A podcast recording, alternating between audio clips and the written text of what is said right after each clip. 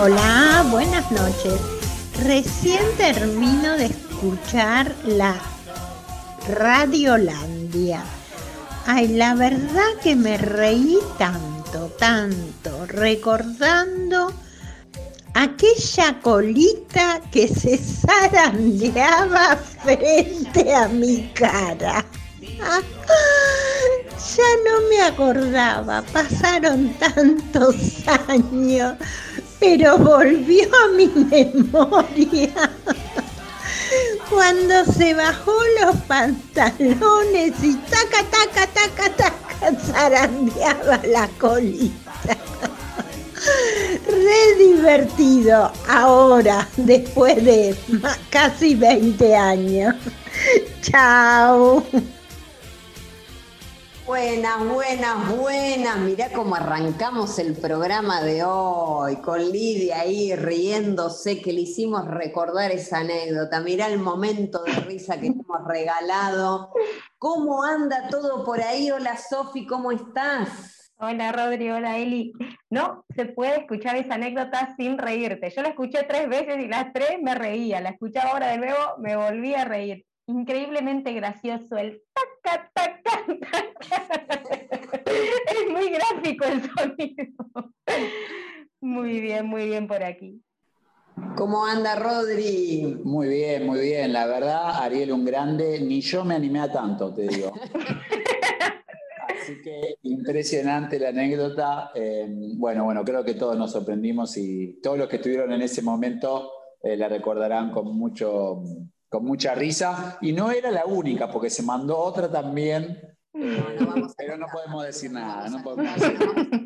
Entonces, hoy, jueves 24 de junio, ¿qué estarás haciendo vos en este momento? Nosotros aquí a la noche reunidos para grabar este hermoso programa que ya lo disfrutamos tanto.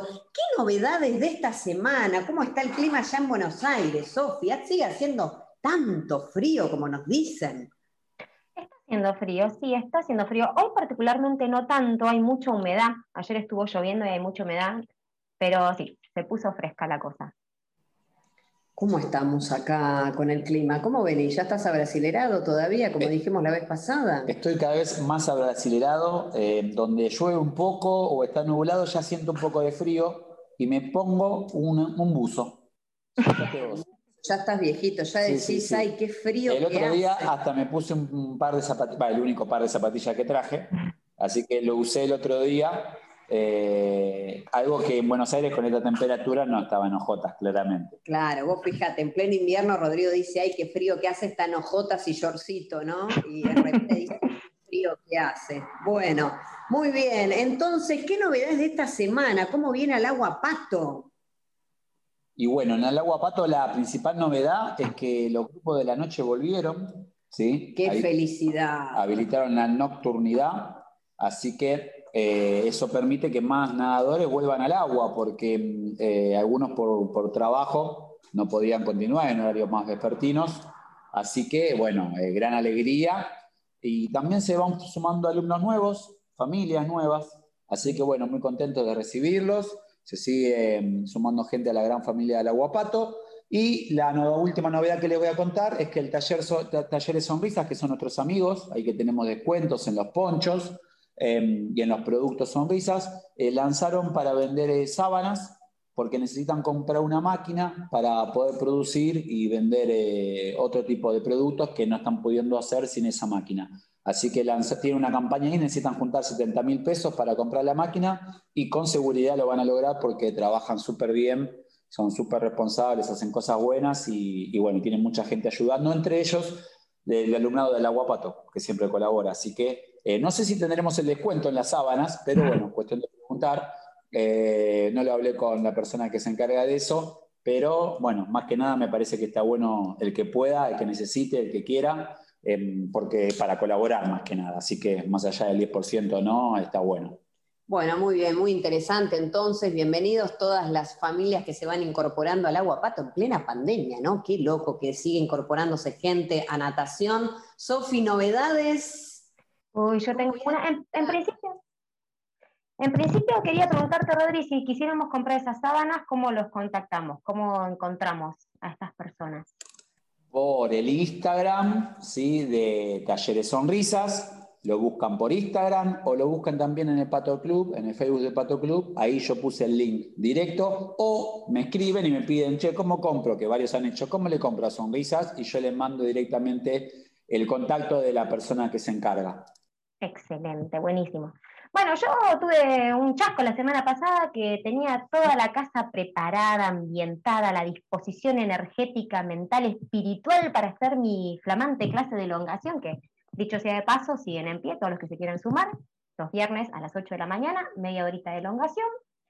Y no va que estaba ya esperando que cambie el minuto de 59 a en punto, ahí firme, y cuando le doy clic a transmitir, Facebook me dijo, Ajá, hoy no, señorita, usted hoy no transmite nada, y no me lo permitió, así que bueno, lamentablemente, después de muchas frustraciones y de gritos a la máquina, no pude lograr transmitir la clase, eh, se me fue la parsimonia de elongación a cualquier lado y me fui frustrada de mi casa, sin poder hacer la clase, pero mañana, viernes, ahí estaré, ojalá estén también ustedes del otro lado, y esperemos que Facebook no, nos permita esta vez transmitir la clase.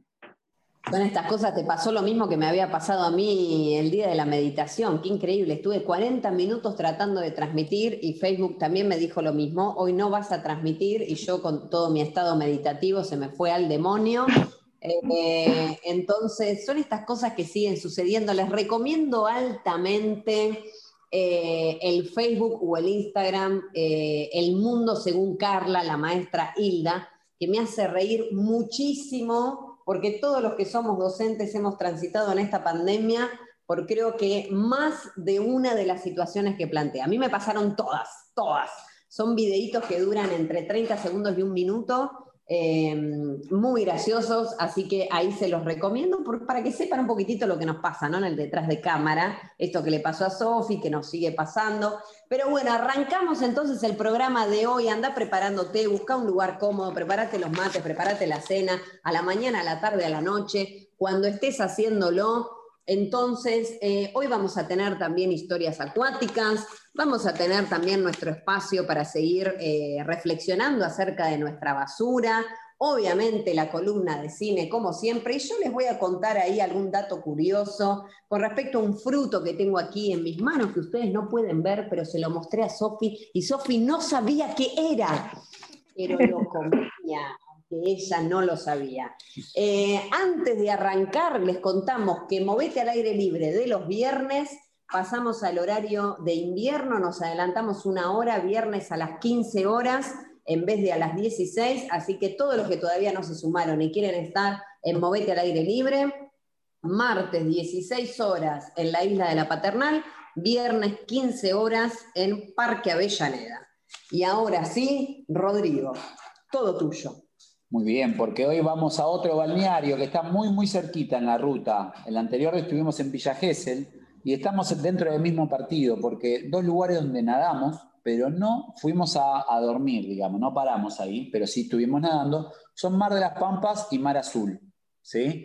Em, Mar, de la, Mar Azul, ¿sí? Mar Azul Sociedad Anónima, fue la empresa que compró 300 hectáreas ahí al lado de Gessel. Las compró en el año 1945. Em, en principio solo construyeron una casa que en el año 1949, o sea, cuatro años después, quedó completamente tapada por los médanos y tuvieron que abandonar. Qué divertido. En el año 1957 comenzaron con el trabajo de fijación de, médanos, como copiando lo que había hecho Hessel. Pero tres años después, una sudestada, con gran viento y movimiento de médanos, rompió todos los plantines de los árboles que habían plantado. Entonces, a comenzar de cero de nuevo. ¡Qué divertido! ¿Qué fue lo que hicieron entonces ahí? Hicieron una antiduna. ¿Qué hicieron? Colocaron pedazos de ramas para proteger a los plantines. Entonces, con los pedazos de ramas, em, digamos, cortados, armaron una antiduna y eso servía de protección para que crecieran los plantines. Fue la forma que tuvieron para fijar los médanos. Em, todo lo que es Mar de las Pampas, Mar Azul, hay muchos pinos, ¿sí? pero también hay acacias, eucaliptos y cipreses, y en el medio, entre los dos, está el bañario Las Gaviotas, donde hay más álamos y sauces. ¿sí? En el año 1979 hicieron el primer loteo, ¿sí? 22 años después de haber comenzado los trabajos. Todo lo que es la construcción ¿sí? en Mar de las Pampas y Mar Azul se pensó respetando lo que es la naturaleza, ¿sí? lo que es el, el ambiente. Entonces, una de las características que tienen todas las construcciones es que la altura de las casas no superara la altura de los árboles. ¿sí? No, que vos desde tu casa, porque estás a 10 cuadras del mar, quieras ver el mar. No, no lo vas a poder ver. ¿sí? Eh, la idea es que, no se ve, que, que, si uno mira de lejos, solo se vieran los árboles. Y medio como escondidas en el bosque las casas. ¿Por qué? Porque, por ejemplo, el 30% del terreno como mínimo tiene que ser árboles. Mirá. Tengo una pregunta, Rodri. Va, tengo dos ya. Eh, cuando vos decías de, de los árboles que estaban en esa zona, son árboles que fueron plantados adrede, pero ¿son autóctonos? No. Qué loco, porque se buscan, buscan mantener, respetar a la naturaleza con la altura de las casas, pero los árboles que plantan no son autóctonos. Exacto, porque sí, lo que sería autóctono serían los médanos. ¿Sí? Y esa era la segunda pregunta. ¿Es una buena práctica fijar los médanos? Eh, para construir una ciudad, para hacer un balneario, para hacer negocios, sí. Ahora es algo distinto a lo que había, pero bueno, es como por ejemplo las ciudades que se construyen en el desierto. Eh, no son ecológicas, claramente, pero dentro de lo que se, del hombre que tiene que construir y demás, eh, se puede hacer respetando ciertas características ambientales, medioambientales, o sin importarte nada, como otros lugares. Así que dentro de todo está eso. Y después nosotros que trabajamos 10 años en Mar de las Pampas, está la ley, está la trampa y está quien eh, hace lo que quiere y después dice, total, después pago la multa. Entonces, eh, hay un poco de todo. Si vos vas a Mar de las Pampas hoy, es muy distinto a lo que era 20 años atrás y vas a encontrar construcciones que pasan la línea de los, de los, de los pinos, que, no respetan el 30% de construcción, pero pagan una multa. Y bueno, es un poco lo, lo que pasa siempre, ¿no? Mm. Otra de las cosas, aparte del 30% del terreno construido, es que por cada árbol que, que vos tirabas para construir tenías que pagar dos en la municipalidad, que se supone que ellos los plantan en otro lugar, ¿no? para que siga creciendo el, digamos, el bosque. Eh, eso es lo que te hace ver, si vos vas a Mar de las Pampas, hay algunos lugares, que por ejemplo en los paseos o en, los hoteles o en las casas, eh, vos ves a veces árboles en el medio de la casa, eh, la eso, ¿no? Eh, es un poco por, esto, eh, por estas consignas que hay de, construcción y que mucha gente, así como está, el que no le importa nada, prefiere pagar la multa, mucha gente como que elige por eso esto y le busca la vuelta en la construcción de intentar derribar la menor cantidad de árboles. Entonces también está eso que, es bonito. ¿sí? Del año 2001 al año 2010, te cuento, yo te justo decíamos, ¿no? 20 años atrás, que cómo cambió aumentó un 120% la población de Mar de las Pampas y de Mar Azul. Tanto en Mar de las Pampas como en Mar Azul se diferencian de otras localidades turísticas porque solo hay un balneario. Y entre medio en las gaviotas no hay balneario. ¿sí? Em, lo que es Mar Azul em, lo, elegían mucho los pescadores. ¿Por qué? Porque vos, ahí de Mar Azul, seguís un poco más y ya entras en lo que es la, la reserva del Faro Querandí. Y ahí lo que tiene la característica de mar que baja muy muy abrupto, se hace profundo muy rápido. Entonces en este lugar eh, cazan tiburones. Las cuestiones por las cuales nunca hemos nadado en el faro Carendí, algo que nos hubiese gustado, pero hemos cazar tiburones de un metro y medio, ¿sí? Y, lo sacan desde costa, o sea, tirando con la caña de pescar. Así que eh, nunca nos quisimos arriesgar a, nadar en el faro Carendí, algo que nos hubiese gustado. Eh, sí, la verdad, pero te hubiese gustado a vos, no nos incluyes a todos en la misma bolsa, ¿no? Habla por vos. Bien, todo lo que es la zona del Faro Querandí, que es pasando eh, Mar, Azul, Mar Azul tiene la característica que tiene dos balnearios, uno en la mitad y uno donde termina. A diferencia Mar de las Pampas, donde se prohibió que, se haga balneario por una cuestión de que es otro público, ¿no? Está pensado para, por otra clase, digamos, de, de veraneante. Eh, entonces, eh, sobre el final de Mar Azul tenemos el, último camping, ¿sí? Y luego ya comienza la reserva del Faro Querandí. Esta reserva eh, tiene algunas características. Por ejemplo, que se puede ir por playa, ya sea a caballo, cuatriciclo, caminando, ¿sí? Eh, hay también unos Unimog, sí que salen desde Villa Gesell. Em, y también se puede llegar desde la ruta, o por 4x, como 4x4, con un vehículo 4x4, o se puede llegar desde la ruta, que es un camino de tierra. ¿sí? Em, no está tan bueno que vayan cuatriciclos 4x4 porque hay un impacto ambiental, claramente. Porque no es que van solo por la playa, sino que agarran los médanos y demás. Mm. Em, bueno, entonces no está tan bueno. Eh, Decíselo a todas las empresas de turismo que organizan esas excursiones 200 veces por día durante todos los días de la temporada. Y hay un animal que solo existe en ese lugar, es una lagartija. Hay una lagartija que es autóctona de ese lugar y no existe en ninguna otra parte del mundo, ¿sí? solo ahí. ¿Y sabes cuál es la característica más importante de, los médanos? ¿Cuál? No sabes. No, no, sé. Uno de las dos, se van a marzo. Lo más importante de todo es que eh, funcionan como reservorios de agua. ¿sí? Ahí es un gran reservorio de agua dulce. ¿sí? Eso capaz no lo sabían y es algo muy, muy importante. Eh, algunas aventuras que hemos vivido ahí, ¿sí? en Mar Azul, en Mar de las Pampas. Hicimos el único nado con lancha.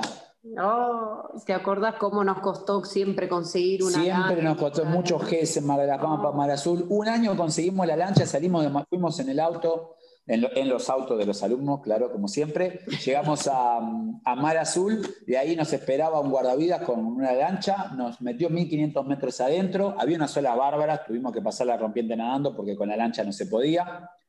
Ahí, bueno, gran desafío de subir a todos a la lancha, más o menos cuerpo muerto, no voy a decir nombres. que todos recordamos quiénes están. No voy a decir Jorge Celestino, de ninguna manera. No eh, está la foto. Está la foto en la lancha, la única foto que tenemos con la lancha. Y bueno, y yo le había pedido que nos lleve 2.000 metros adentro. Eh, guardavías le dio un poco de miedo, no, que no, bueno, nos dejó 1500 metros adentro, volvimos nadando, se veía un puntito en la playa, digamos, las personas y demás, Tuvo muy linda la experiencia, nos gustó tanto que siempre quisimos repetir y siempre algo falla con la lancha. Siempre algo falla. Tengo una duda, ¿cómo midieron la distancia, esos 1500 metros? A ojo de, a ojo de guardavidas.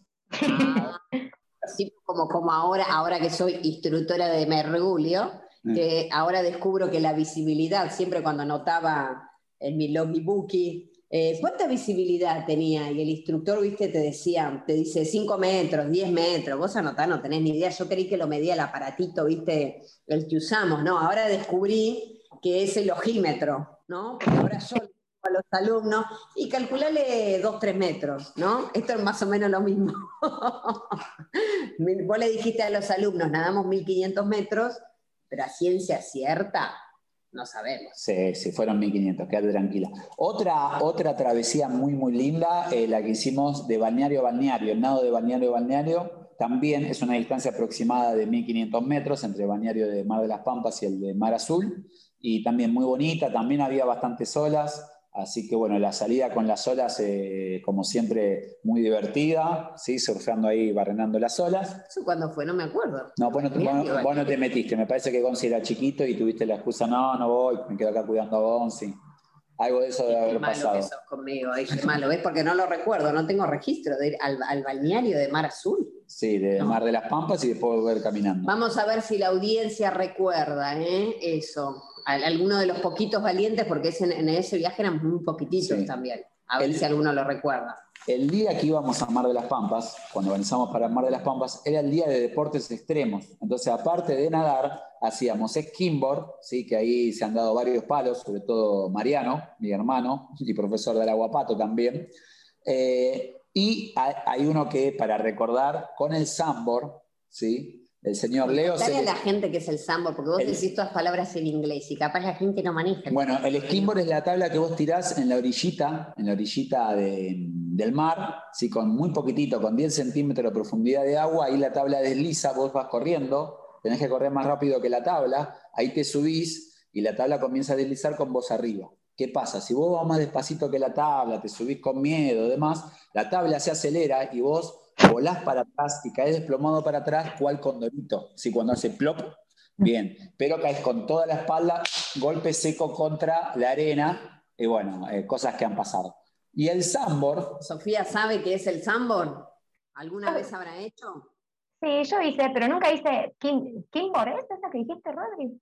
El Kimbor es el otro, sí. Ese nunca lo hice.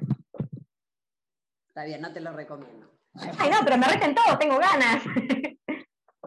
Bueno, dale, pruébalo. Voy a preparar la cámara, Sofi, cuando lo hagas. Y, el sambor qué es entonces? Y el sambor es, es eh, también una tabla que vos la tirás eh, por los médanos. Es como si fuera el snowboard en, la nieve. en, la nieve. cosa que no hice nunca, pero en, la montaña de arena, en los médanos de arena. Perdón, Ana, por las pronunciaciones. Sí, ya vamos a estudiar inglés, te pedimos disculpas. Y bueno, eh, en, esa, en esa oportunidad fuimos a la montaña más alta, bueno, nos estábamos tirando, nos tiramos 20.000 veces en mil revolcones, y en una se tira el señor Leo Celestino, sí, ahora ya un adulto, en ese momento era un joven. No cuentes esas cosas, Rodrigo. Y se le traba la rodilla, así que hubo que sacarlo en andas, con hielo. Eh, pobre Leo quedó ahí dolorido de la creo rodilla. Que fue el único alumno en la historia de los viajes de Alagua Pato que se lesionó. Que se lesionó. Tuvimos que ir al hospital, eh, tuvimos que poner hielo, lo vendaron, ¿se había esguinzado la rodilla? Se había esguinzado la rodilla, sí. Qué tremendo, qué papelón, por Dios. Bien, otra, los cuatriciclos hasta Faro Querandí de noche, impresionante. Toda la excursión, los cuatriciclos andando por los, por los médanos, destruyendo la naturaleza. y, buscando, el faro, buscando el faro Querandí, buscando el faro Querandí, la luz del faro. No, impresionante, muy, muy lindo. Ahí eh, todos desquiciados. Vos, Sofi, sabías que antiguamente los viajes del agua pato de aguas abiertas eh, tenían todas estas aventuras extremas. ¿Vos sabías, Sofi? Yo no sabía eso. Me está resultando muy gracioso retrotraerme en este mismo episodio unos minutos atrás cuando dijimos estos cuatriciclos, anda a decirle a los que organizan excursiones. y la última anécdota que voy a contar, pero quedan miles más que pueden contar cualquier alumno que se acuerde de alguna, nos puede escribir, como siempre, ¿no? A mandar el audio a mi WhatsApp, ya puede hacerlo más fácil a mi WhatsApp, ¿sí? Rodrigo o Aragua Pato, según como lo tengas agendado. Mirá, recordemos la de los cuatriciclos. ¿Vos te acordás cuando en el médano más alto de todo nos hacían frenar a todos y bajabas de a uno, tipo montaña rusa, que tenías que ir sin acelerar porque iba deslizando?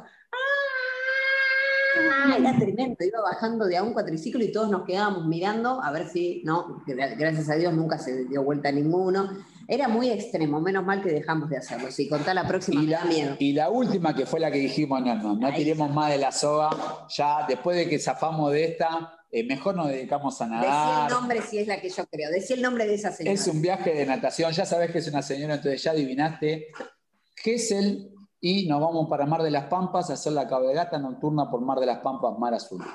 Cabalgata. Cabalgata nocturna, hermoso también, arrancabas por el bosque, después hacías eh, médanos, playa, la luz de la luna. ¿Podés creer todo que divino. había alumnos que nunca se habían subido a un caballo? Y a nosotros se nos ocurre una salida de natación, se nos ocurre subir a esa gente por primera vez a un caballo. ¿Y qué hace esta persona? Gladys.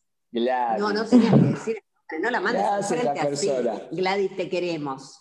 Frena el caballo y entonces suelta la rienda del caballo, porque frenó. Y cuando suelta la rienda, el caballo, ¿qué hace? Baja la cabeza. Y cuando baja la cabeza, ¿cuál De cabeza desliza Gladys por el cuello del querido alemán y cae por suerte de cola de espaldas al piso.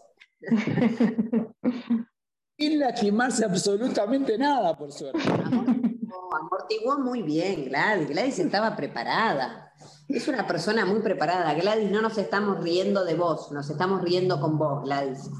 Impresionante. Ahí dijimos, no tiremos más de la soga, mejor hagamos lo que sabemos hacer. Reporte de riesgo, pero en el mar, o sea, es lo nuestro, digamos. Vos decís que ahora se están enterando los alumnos por qué dejamos de hacer esas actividades extremas fuera del agua, terrestres. Hay que, no, hay que, no hay que abusar de la suerte. Claro, hagamos extremas en el agua. Sofía, ¿qué te parecieron estas tremendas aventuras, ¿no? De estos años, las primeras salidas de, aguas abiertas. Quiero, quiero entender una cosa, haciendo un resumen. En ese viaje, se metieron en una lancha 1500 metros para adentro, porque el guardavidas no los dejó 2000, si no iban para los 2000. Se tiraron en montaña rusa de los médanos con cuatriciclos. Se guinzó una persona una rodilla y se cayó otra de un caballo. ¿Qué pasó, Eli, con lo del 0,001% de riesgo? No, no, no, quédate aquí. Fueron muchos viajes. Fueron muchos ah, ok, ok, ok. Cada anécdota es de un viaje distinto. ah, me quedo, me quedo más tranquila. Sí, dice, parece un viaje de terror, sí, verdad. Son muchos viajes. La gente ya me creía que éramos personas responsables, comprometidas, que podíamos brindar seguridad. Después de esto nos vamos al tacho, Rodrigo. Esto transcurrió a lo largo de 15 años. Fue un episodio aislado cada unos 10 años que sucedió eso, Rodrigo. Aclararlo, porque este, este programa lo escucha mucha gente nueva, que no viajó como Sofía, se asusta. Sofía estaba queriendo viajar con nosotros y ahora, mira, la asustaste. Por Dios, bueno, muy bien. Entonces, gracias Rodrigo por las anécdotas, por la historia. Qué lindo que es sentarse ahí en, Mar de las Pampas. Lo que más me gusta es darme la vuelta así y mirar y ver eh, todos médanos, ¿no? No ver construcciones, no ver edificaciones. Esto de, que tengan un solo balneario, la verdad es que es súper lindo. Es una de las cosas que más me gusta de, de ese lugar. Ahora ya con muchísima más gente de como lo conocimos, con muchísimas más construcciones ya queda, eh, muy pocos pinos quedan de los que conocíamos cuando trabajábamos ahí, que pasábamos por pasadizos secretos que eran bosques y bosques y bosques, ahora querés pasar y ya son edificaciones. No sé si se sigue respetando el tema de la altura, el tema del material que se utiliza, pero bueno, eh, ahí está, es, eh, el crecimiento de la civilización humana es así. Entonces ahora tenemos la columna de cine, la tenemos ahí preparada, Sofi. Preparadísima, vamos con ella.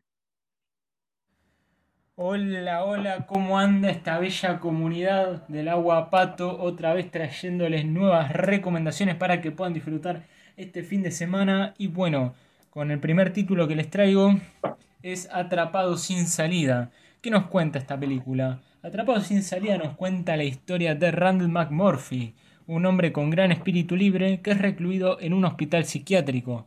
Tal vez esté loco, tal vez esté simulando, pero lo que importa es que nuestro amigo acá termina siendo eh, reclutado en un manicomio, por otras palabras. Pero ¿qué pasa? Debido a la inflexible disciplina que este señor maneja, va a terminar desencadenando una guerra entre los pacientes y la fría enfermera Ratchet. ¿Qué va a pasar? ¿Qué sucederá? Eh, todo esto en una bella película que se atrapó sin salida.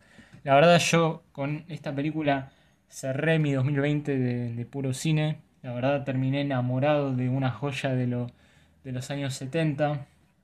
Tal vez para muchos críticos una de las mejores películas de la historia del cine debido a ese personaje que interpreta Jack Nicholson. Sobre todo también por el mensaje importante que nos presenta esta película.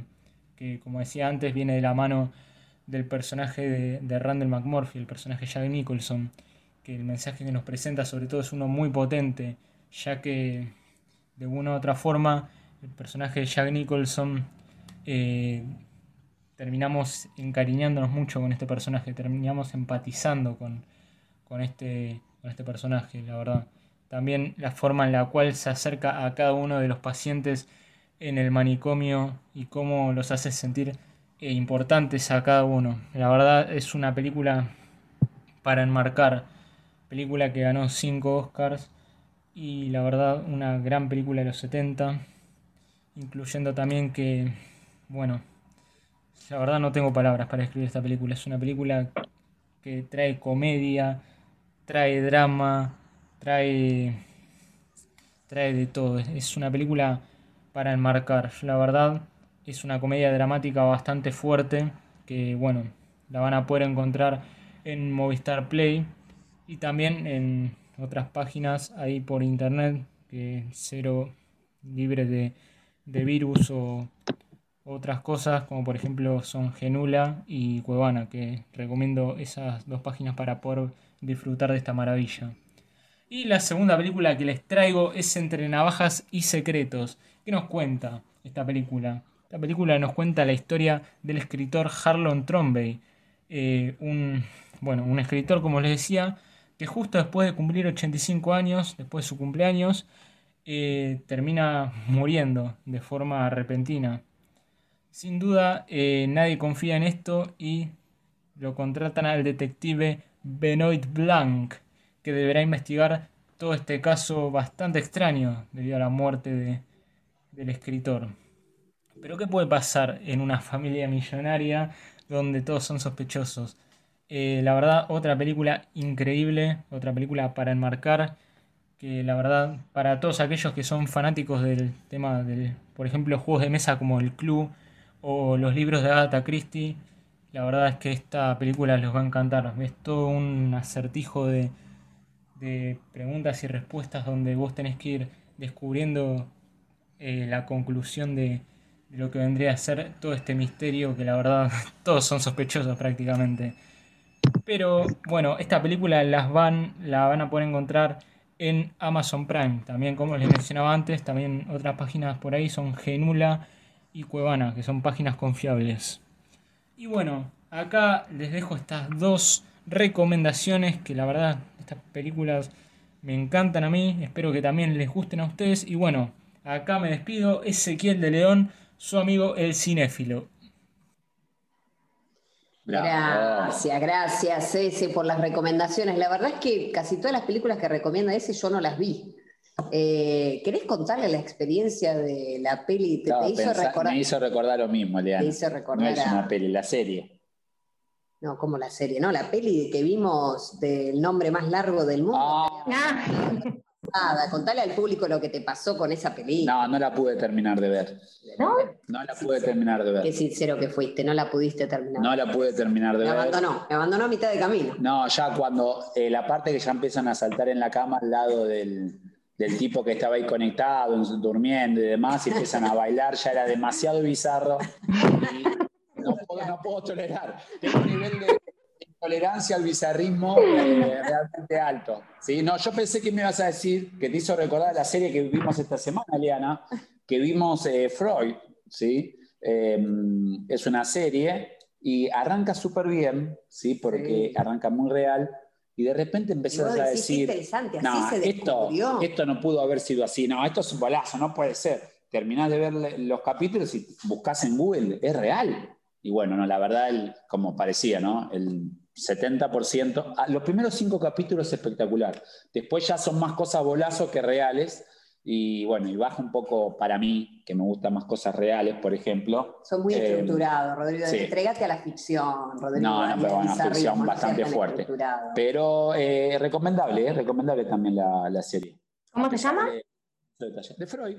Ah, Freud, Freud, como Freud, el, sí, sí, Parece que arranca tipo biográfico, pero tiene eh, bastante de ficción. Ahí ya no te gustó. Bien. Pero bueno, ¿vos viste, Sofía, alguna de las pelis que recomendó ese? Yo ya había visto la del Eterno Resplandor de una mente sin recuerdo. No, sí, eso recuerdo, eso recuerdo. No me lo recuerdes. Yo no me lo recuerdes, pero de estas que acaba de decir, ¿había, ¿viste alguna? No, ninguna, no, no las vi. Me quedan ahí pendientes. Vamos a verlas entonces y después les contamos. Si vos viste alguna, después nos contás qué te parece. Entonces ahora pasamos directamente a la sección de Sofi. Seguimos. Eh, ¿Pudiste vos resolver el tema de la basura, Rodrigo? Acá estamos Todavía, ¿no? muy bien. Ya, ya encontramos qué día pasa el camión que recolecta todos los reciclables. Así que acá separamos plásticos, eh, lo que es latas, lo que es vidrios y lo que es cartón y papel y la compostera y resulta que queda casi nada de basura. Así que contentos. No, sí, si sí, haces... Y eh, antes de pasar al siguiente bloque, muy buenos datos de ese, eh, las páginas que no tenés que pagar para ver ah, películas. Sí, me gusta esa gente, ¿eh? Me gusta esa gente que dice, cuando usan bien internet me gusta. ¿sí? Cuando hacen bien, ¿sí? No hace ver que no nos deja transmitir la clase de relajación. Me gusta la gente esa de Cuevana que dijo acá nuestro corresponsal. Bueno, Sofi, te escuchamos entonces. ¿Qué hacemos con nuestra basura, por Dios? Bueno, maravilloso que ustedes ya están separando y que hacen compost, que eso también es un tema pendiente. Rodri, que vos nos podrías hablar alguna vez, súper interesante. No, Pero quería... No. Ok, hablo yo. Entonces lo digo yo. Em, pero quería hablar de otras cosas que tal vez eh, no saben que están haciendo mal, o sí saben que están haciendo mal, pero no saben de qué modo hacer correctamente. Son algunos desechos particulares que tenemos que ser muy precavidos a la hora de justamente deshacernos de ellos. Comenzando por el aceite. No sé si ustedes son de aquellos que em, una vez que fríen sus milanesas o sus papas fritas, arrojan el aceite por la pileta de la cocina. Eso... Es tremendo eso, ¿eh? es tremendo porque creo que muchos sabemos que eso no hay que hacer, pero nos preguntamos, ¿qué hacemos con esto? ¿no? Porque si no lo tiro acá, ¿dónde lo tiro? Exactamente, este es el típico que lo haces con culpa, lo estás haciendo y dices, esto está mal, yo sé que está mal, pero lo seguís haciendo porque no sabes qué otra cosa hacer. Bueno, en principio quería contarles qué es lo que pasa una vez que nosotros tiramos el aceite por, eh, por la pileta de la cocina. Más tarde o más temprano, eso va a llegar a un río, va a llegar a un mar, va a llegar al océano. Y va a generar en la superficie del agua, como bien sabemos, el agua y el aceite no se mezclan, va a generar una película.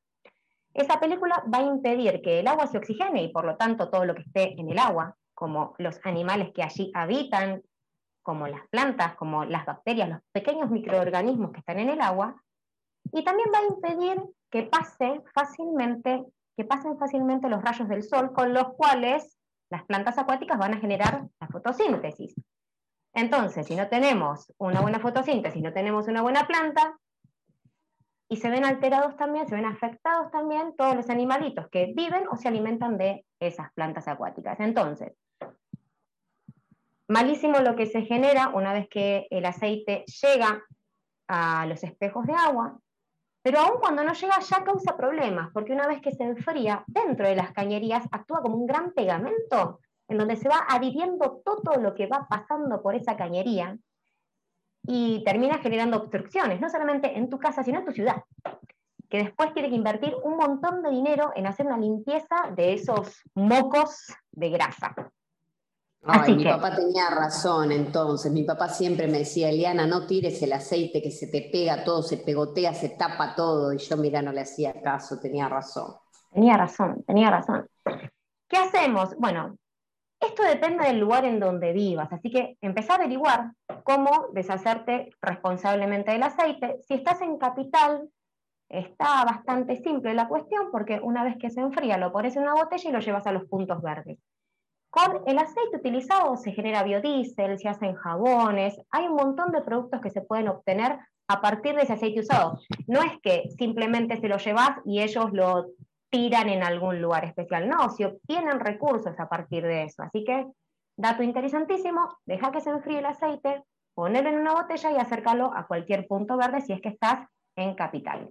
Allá en Brasil no sé qué se hará con el aceite usado. Sí, lo mismo, lo mismo se hace lo mismo y bueno, por un lado, eh, por una cuestión ecológica, pero también por una cuestión monetaria y de cuidado de tu casa, porque eh, vas a tener una obstrucción en los caños y te vas a tener que romper los pisos o algún lío vas a tener para poder solucionar ese problema.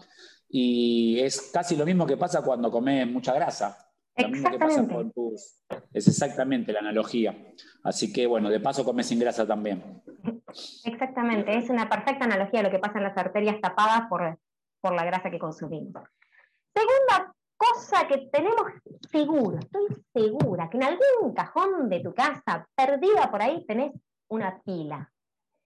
¿Y qué hacemos con mm. las pilas? Bueno, Ay, decime, Sofi, porque tengo guardadas pilas por todos los rincones de mi casa y siempre digo, ¿dónde tendré que tirar? Y me da culpa, eso sí, no lo tiro, no lo tiro a la basura porque me da culpa porque sé que no tiene que ir a la basura, pero tampoco sé dónde llevarlo. Entonces tengo pilas desparramadas por todas las casas, eh, así guardaditas, esperando que venga Sofi y me diga qué hacer con esa bueno, em, insisto, hay que, hay que moverse un poco, ponerse a investigar, porque depende del lugar en donde estés, cómo se van a recolectar esas pilas. Lo que sí es importante saber es que en Argentina, desde el 2018, hay una ley que es entendida como la responsabilidad extendida del productor, que habla específicamente de las pilas, que dice que si vos importás pilas, producís pilas o distribuís pilas, te tenés que hacer cargo de la disposición final. No solamente de la disposición final, sino de toda la contaminación que se vaya generando en el proceso de producción, de utilización y de disposición final de eso que vos producís. Eso aplica en Argentina. Aplica específicamente para las pilas. Antes de avanzar un poco más en eso y, ver qué hacemos con, e, con las pilas, quisiera hacerles unas especies de adivinanzas a ver si logran descubrir cuál es el material que tienen las pilas y si lo logran descubrir, entonces yo les paso a comunicar cuál es el efecto de ese material en el ambiente. ¿Estamos listos? Estamos listos, tengo miedo. Bien, primer material. Es el nombre de uno de los planetas del sistema solar. Mercurio. Mercurio, correcto.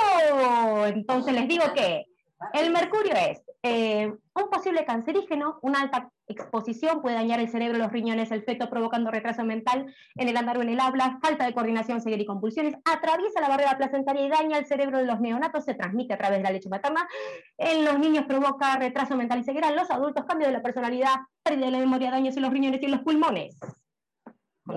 Dios mío, por Dios. Incluye malos días miércoles. La verdad, no se rían. Bueno, pero no nos vayamos de tema. Dale, sigamos.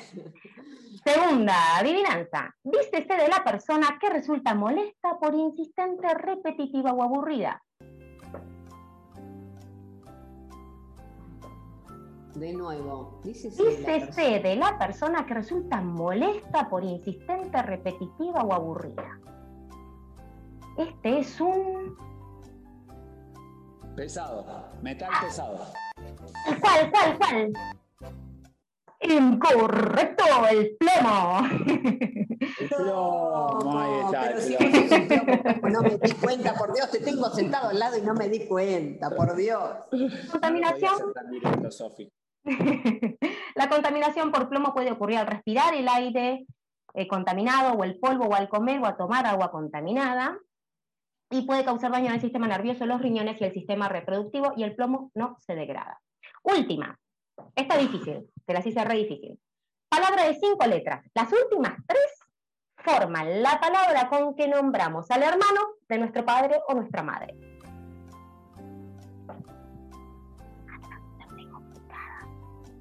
Me complicó con el parentesco. Es una palabra que tiene cinco letras. Las últimas tres forman una palabra. ¿Contigo? ¿Contigo? ¿Arranca contigo? Mira contigo. Litio. Litio, correcto. Yo estaba diciendo litio, litio, litio. Vos lo decís más fuerte, te crees que ganaste. Lo yo. Las pilas también tienen litio, que es un neurotóxico y nefrotóxico. Daña el sistema nervioso, llegando al estado de coma e incluso la muerte. Puede lixiviarse fácilmente a los mantos acuíferos y se ha encontrado en pequeñas cantidades en diferentes especies de peces. Bueno, como estos, hay muchísimos más eh, componentes de las pilas que son altamente tóxicos y cuando nosotros tiramos las pilas a la basura, eso termina en un relleno sanitario eh, o termina en un basural a cielo abierto. Esos componentes, con el correr del tiempo, van pasando a la tierra y a los mantos acuíferos y, y bueno, termina en última instancia en nuestros cuerpos. Última cosita. Ponete, las pilas. Ah, y eso. descargala bien. No, descargala bien. tremendo. ¿Qué hacemos con las pilas entonces? Bueno, Eli, no es recomendable acumularlas en casa, justamente porque tienen todos estos componentes hipertóxicos. Insisto, no sé en Brasil cuál es la, vía correcta para dispensar las pilas, pero acá, eh, en, en Capital, en donde estoy yo, se pueden llevar a las estaciones de servicio Action, se pueden llevar a las farmacias del doctor Ahorro y se pueden llevar a los puntos verdes. Entonces esos lugares recolectan las pilas y se les da una disposición final correcta. Mira, no sabía eso. A ver, Sofi, repetinos más despacio los lugares donde podemos llevar las pilas porque me resultó muy interesante y no lo sabía. Te repito, la puedes llevar a las sucursales de las farmacias del doctor Ahorro. Ahí las he llevado yo, tienen como unas especies de cajas especiales, están muy a la vista, y ahí puedes dejar tus pilas las puedes dejar en las estaciones de servicio Action y puedes llevarlas a cualquier punto verde, siempre y cuando sea en el horario de atención, cuando haya una persona que las reciba. Y por último quiero hablar de la basura electrónica. Em, son conocidos como RAE, residuos de aparatos eléctricos y electrónicos. Eléctricos son aquellos que se enchufan, electrónicos son los que además tienen circuitos impresos. y estos también deben ser dispuestos de una manera responsable. Un 25% de los componentes de estos RAES son reutilizables. ¿Qué significa esto? Que son partes que funcionan aunque el dispositivo completo no funcione. Entonces se puede reutilizar perfectamente. Un 72% son materiales reciclables, plásticos, metales ferrosos, aluminio, cobre, oro. Hay oro en nuestros RAES que tiramos a la basura.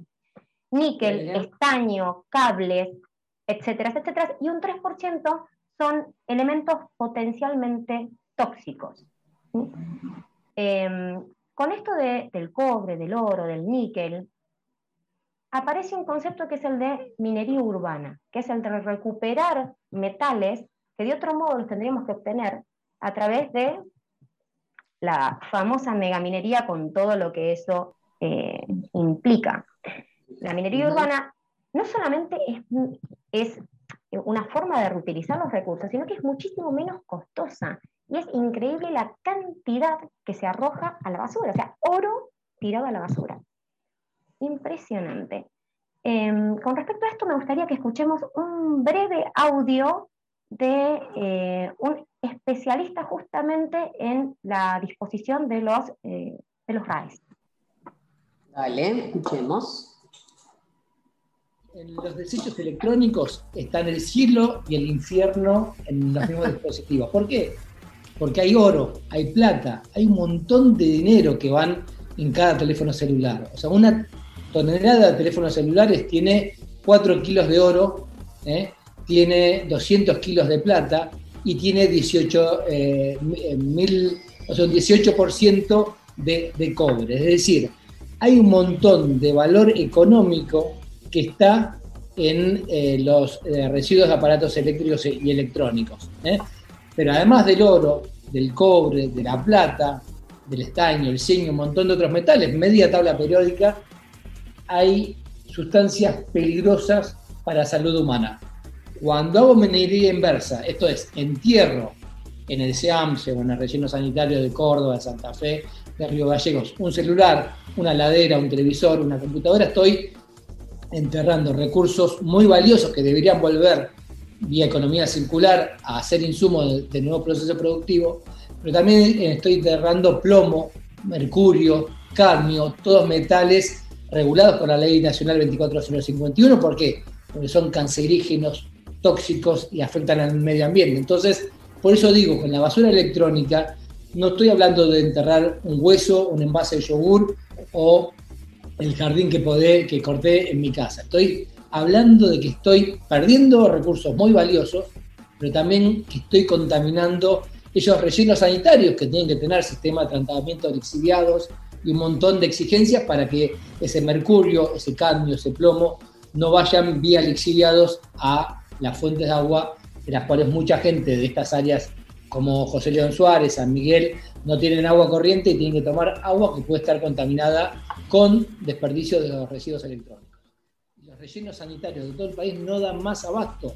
Eh, tenemos que hacer que esto sea masivo, que todos los 44, 45 millones de argentinos que generamos esos 10 kilos, un celular, un electrodoméstico, un juguete de los chicos, tengamos la obligación, eh, la obligación moral eh, o ecológica de llevarlo a un punto verde. Bueno, ahí lo escuchábamos a Gustavo Fernández Protomastro, que es biólogo y docente y es asesor en disposición de residuos de aparatos eléctricos y eléctricos. Y con eso, los tres productos que seguramente estabas dispensando mal o no sabías qué hacer con ellos, ahí algunas soluciones. Con respecto a esto, entonces, los RAES se pueden llevar a los puntos verdes y vamos a dejar en la descripción del programa montones de lugares más a donde los podés llevar para que chusmees.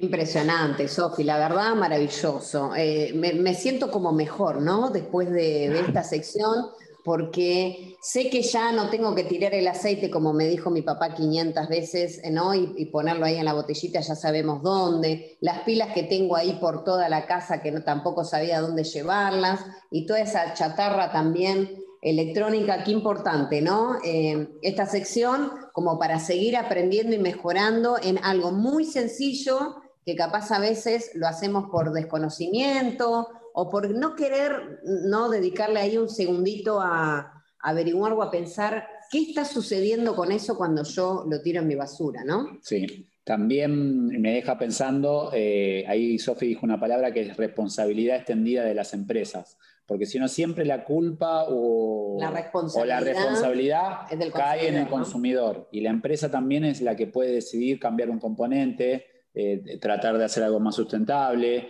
eh, comprar los recursos en lugares que sean eh, de economía circular, ¿no? O por, el mejor ejemplo podría ser, por ejemplo, las botellas de, plástico, ¿no? podrían ser botellas de vidrio reutilizables u otro tipo de envase, y sin embargo hacen botellas de plástico porque, porque para ellos es más fácil, y después vos arreglate de cómo descartás esa botella. Eh, algún día, tal vez como consumidores, nos vamos a dar cuenta que tenemos que ir todos juntos con todas las botellas y revoleárselas a Coca-Cola o por lo menos al CEO de Coca-Cola en su casa y decirle esto es tuyo, hermano, hacete cargo porque termina todo en el mar. Ay, yo quiero, me encantaría llegar a ese momento. Bueno, eh, muchas gracias, Sofi. Entonces ahí dejamos mucha tarea, mucho por hacer, pero en realidad eh, creo que en, la sección de hoy lo que hicimos fue entregar soluciones, ¿no? Soluciones para dónde llevar cada cosa. Y nos queda la parte del cacao, pero me parece que no tenemos tiempo. No sé qué opinan ustedes. No, ¿cómo no vamos a tener tiempo? Por favor. Es un resumen, dale. Entonces les voy a contar esto que tengo en mis manos que ustedes no pueden ver y que después les vamos a mostrar la, foto. Yo le mostré a Sofi, mira qué lindo lo que nos regalaron, lo que nos trajeron. Y Sofi me dice, ¿qué será eso? Y ahí me disparó porque digo, puede que haya entre nuestros oyentes muchas Sofis que eh, les encanta comer el chocolate, pero que no saben de dónde viene, ¿no? Y acá tenemos el fruto del cacao que tengo entre mis manos y hoy la idea era compartirte este dato curioso, todo este proceso que tiene el cacao para llegar a transformarse después en chocolate. ¿sí? Bueno, este es el fruto. El fruto cuelga directamente del tronco del árbol. Es eh, muy interesante verlo si después buscas alguna imagen. Y de acuerdo a la especie tiene distintos matices de colores. ¿sí? Una de las primeras cosas que hay que hacer es ver eh, cuándo el fruto está maduro. Eh, es clave cosecharlo de la planta cuando está maduro, porque si vos lo sacás eh, antes, no tiene el sabor que se necesita, y si ya está pasado, no va a tener la calidad necesaria para poder vender un buen cacao o después chocolate. Entonces, de acuerdo a la especie, porque hay diferentes especies, generalmente se cultiva en las zonas tropicales, Latinoamérica, Centroamérica, parte de, ahí de Europa. Em, puede ser anaranjado, puede ser verde, puede ser más bien dorado, ¿sí? Entonces, luego que se comprobó la maduración del fruto, lo que viene es la parte de la cosecha. La cosecha también es un proceso complicado, decía, se utiliza, se puede utilizar eh, una faca o un cuchillo especial. ¿Por qué? Porque en el lugar donde hay que hacer el corte, que es pegadito al tronco del árbol, es donde también van a crecer después, o quizás están creciendo en ese momento, flores son las que van a dar el, siguiente fruto. Entonces, si uno corta de una manera que puede llegar a lastimar esa futura flor o la flor que está chiquitita y creciendo, ya no va a dar fruto en eh, la siguiente cosecha. Por eso eh, es un proceso muy delicado, ya sea de controlar la maduración, después de controlar cómo se corta. Cuando ya se cosechó y se cortó, lo que se hace con esta vaina es cortarla al medio, ¿sí? que es un proceso donde se abre y adentro ustedes van a encontrar, que después les vamos a dejar fotos, una especie de caramelitos blancos, ¿no? Son un montón de cosas gelatinosas, blancas, que uno las come, nosotros los que tuvimos la suerte de viajar a Costa Rica, las hemos experimentado, es muy dulce eh, y es como si estuvieses chupando un caramelo. Y adentro de, toda esa vaina blanca, gelatinosa, está la semilla de cacao, ¿sí? Entonces lo que se hace es cortar el cacao y ahí se va viendo cómo están adentro estas semillas, ¿sí? Envueltas en esta vaina blanca. Si están muy pasadas, es decir, que se maduraron de más, porque todos los frutos maduran en un momento diferente, se ponen en una caja separada porque esas son de menor calidad. Y si están en el momento justo, se colocan en otro lugar, ¿sí?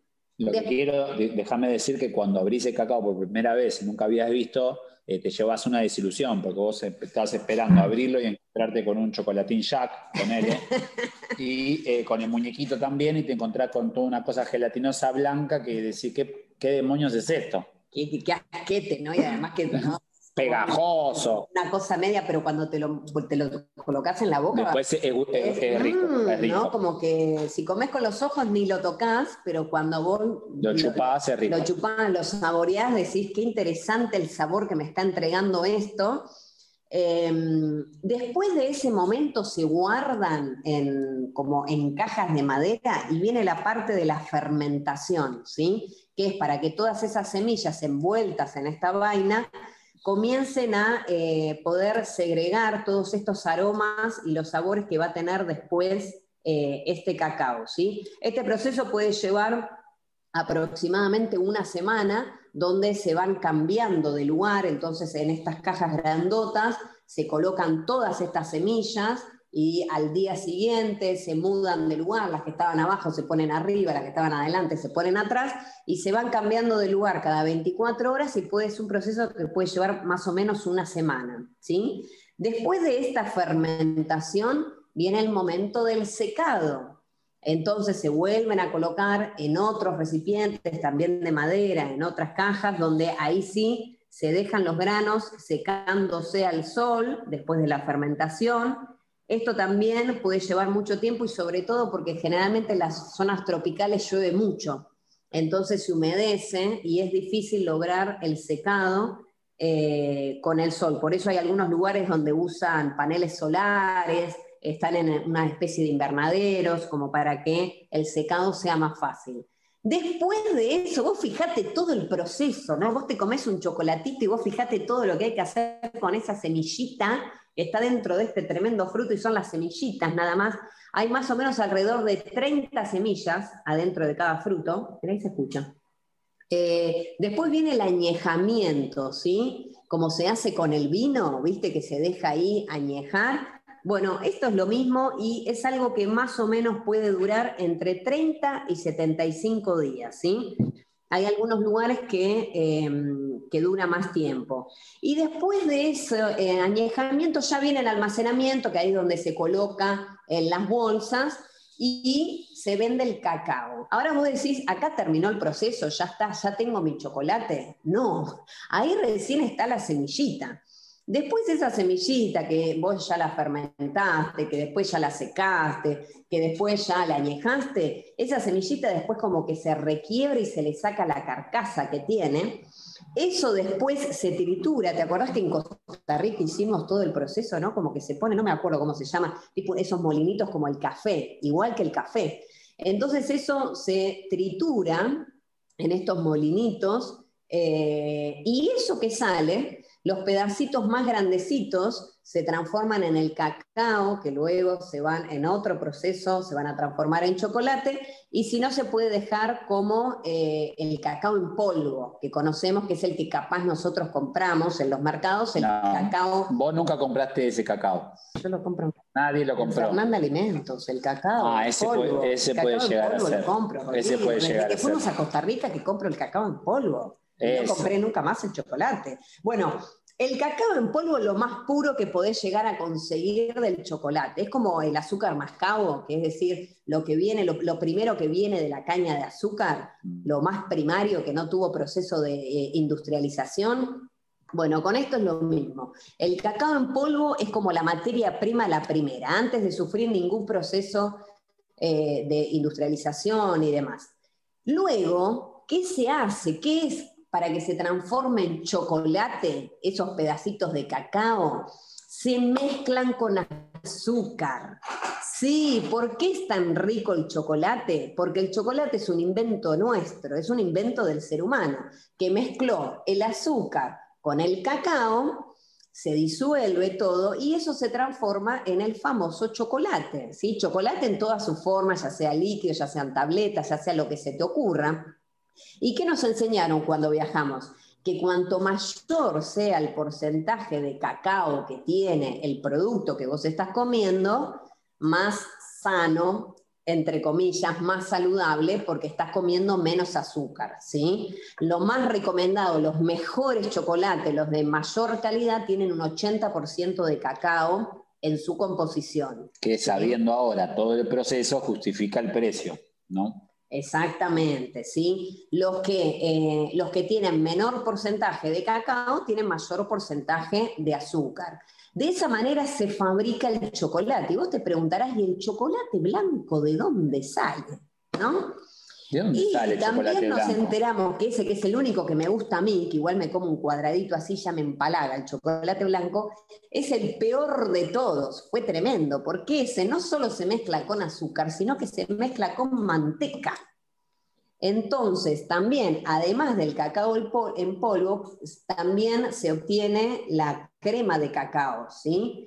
Em, y cuando el cacao se mezcla con el azúcar y se mezcla con la manteca, se obtiene el chocolate blanco, que es el más dañino de todos porque tiene muchísima grasa, muchísimo azúcar y demás.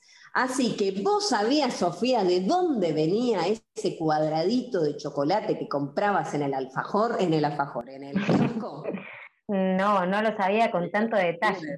Eso, eso es lo que te quería decir. El de kiosco no viene de ahí. Ah, no sale de la góndola. El chocolate, mm, eh, por ejemplo, el cacao, el supuestamente chocolate en polvo de Nesquik, por ejemplo, el 80% es azúcar. Como para tener una Bueno, idea. por eso ahora saben la composición, tienen que leer la composición del Exactamente, chocolate. hay que pero leer. Ahora, pero ahora sabés de dónde viene, ¿no? De este fruto que después te vamos a dejar la foto, todo ese proceso, tienen eh, las semillas y de esas semillitas chiquititas que se muelen y se produce. Así que si tenés ganas de hacer algún postre, lo mejor que puedes hacer es comprar directamente el cacao en polvo, eh, que es lo mejor que puedes hacer. ¿Sabías, Sofi, vos todo esto? No, no, no sabía. Me sorprende el hecho de que sea un alimento fermentado, como el yogur, como el chucrut. Me, me sorprendió Exacto. ese paso.